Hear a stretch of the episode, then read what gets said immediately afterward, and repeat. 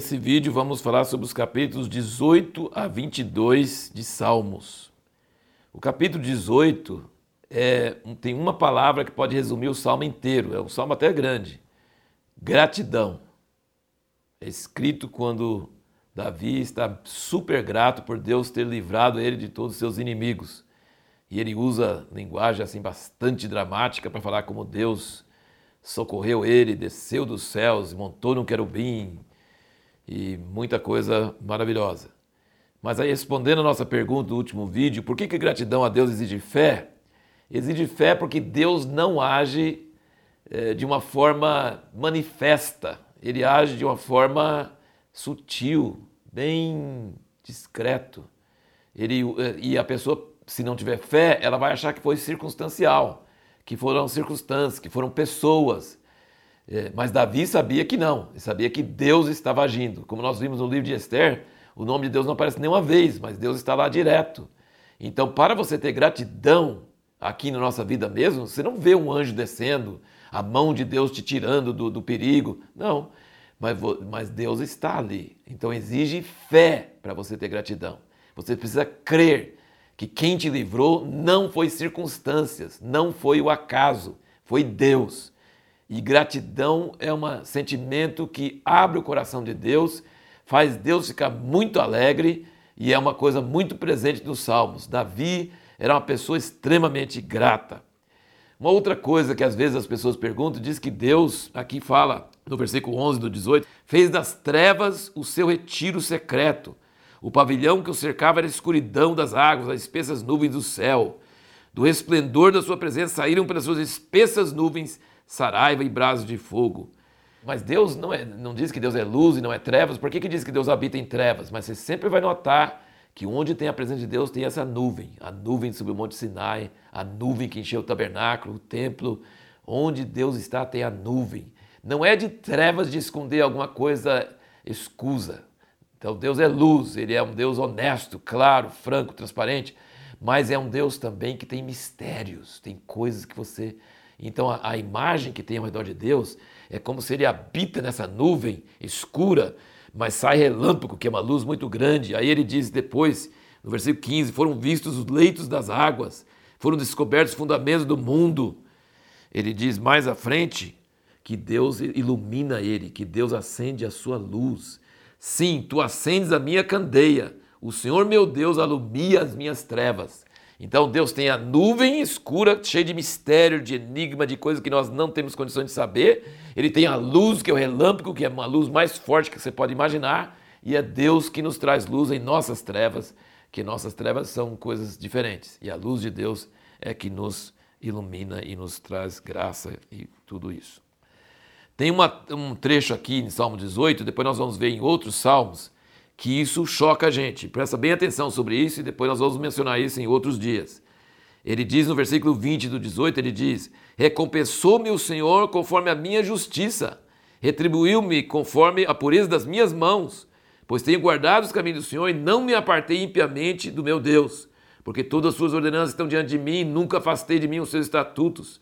Também fui irrepreensível diante dele, e me guardei da iniquidade, pelo que o Senhor me recompensou conforme a minha justiça conforme a pureza de minhas mãos perante seus olhos. A gente, ah, o cara tá se achando, hein? Que justiça própria! Eu sou puro, eu sou reto, eu sou direito. Mas você vai ver lá na frente que tem outros salmos diferentes. E aí eu quero dizer, levantar uma questão muito importante. Davi não tinha feito nada para atacar Saul. Davi não tinha feito nada para aqueles inimigos atacar ele. Ele realmente tinha sido puro de coração, reto, sem ambição, sem tramóia, sem armadilha. Então, nesse sentido, nós não devemos aceitar culpa onde nós não temos culpa. Quando nós realmente estamos andando retamente, nós devemos assumir que andamos retamente e que Deus trata o justo e a pessoa que anda retamente de acordo com isso. Mas não é o caso sempre, toda hora. Então, é isso que nós vamos ver em outros momentos. Salmo 19 é um salmo tremendo. Tem três coisas maravilhosas para você notar no Salmo 19. Primeiro, os céus proclamam a glória de Deus. A lei de Deus, a palavra de Deus está na natureza. Ele fala do sol e de um dia para outro dia e por toda a terra. Ele fala sobre a natureza revelar a glória de Deus. A segunda coisa, ele fala que a lei de Deus não é uma coisa que entristece, que é duro, que você tem que encerrar os dentes, tentar e fazer força. Não. A lei de Deus é maravilhosa e que alegra a alma, que ela é melhor, ela alegra o coração, alumia os olhos e é tremendo. E na história nós podemos ver que os países que valorizaram a Bíblia, que seguiram a palavra de Deus, foram abençoadas. A lei de Deus não é para nosso mal, não. A lei de Deus é para nosso bem. A lei de Deus nos alegra. E a história mostra isso. Todo país que seguiu mais a palavra de Deus e a palavra de Deus mais invadiu a cultura, ela foi um país mais bem sucedido, ela foi um país que teve sucesso enquanto estava seguindo a palavra de Deus e, e dando valor. E a terceira coisa, ele pede a Deus no fim do salmo: revela-me os pecados que me são ocultos, som do meu coração. Quem pode discernir os próprios erros? Não tem jeito de você discernir os próprios erros. Você precisa de Deus para fazer isso em seu coração, na sua vida. E por fim, nosso comentário de hoje é impossível. Se a gente fosse comentar sobre todos esses salmos, daria para ficar uma hora, duas horas. Mas assim, nós estamos apenas caminhando pela Bíblia juntos e vendo algumas coisas. Você talvez na sua leitura viu outras coisas maravilhosas também. Mas o Salmo 22 é um salmo impressionante. Jesus gritou as primeiras palavras desse salmo na cruz: Deus meu, Deus meu, por que me desamparaste? Na época de Davi, eu acredito que não tinha esse castigo de crucificar alguém, como os romanos tiveram na tempo de Jesus, muito tempo depois, quase mil anos depois. Mas ele descreve a cena da cruz ao pé da letra. Ele fala exatamente a cena da crucificação, que nem um osso seria quebrado, que seria perfurado o seu lado, que iriam jogar sortes para sua roupa, ele é, é, uma, é um salmo profético. Aqui não é só Davi falando com Deus, aqui é Deus falando através de Davi para nós. Então os salmos têm orações de nós para Deus, do homem para Deus, mas tem também de Deus profetizando para nós. E esse salmo é tremendo. E termina, olha como é que termina esse salmo. Você pode ler que é assim, falando que Deus sumiu e, e que pessoas estão contra ele, que ele vai, se, vai acabar com ele e tal. Mas no fim ele diz: versículo 27 do Salmo 22, ele diz: Todos os limites da terra se lembrarão e se converterão ao Senhor, e diante dele adorarão todas as famílias das nações. Depois, no versículo 30, ele fala: A posteridade o servirá, falar-se-á do Senhor a geração vindoura.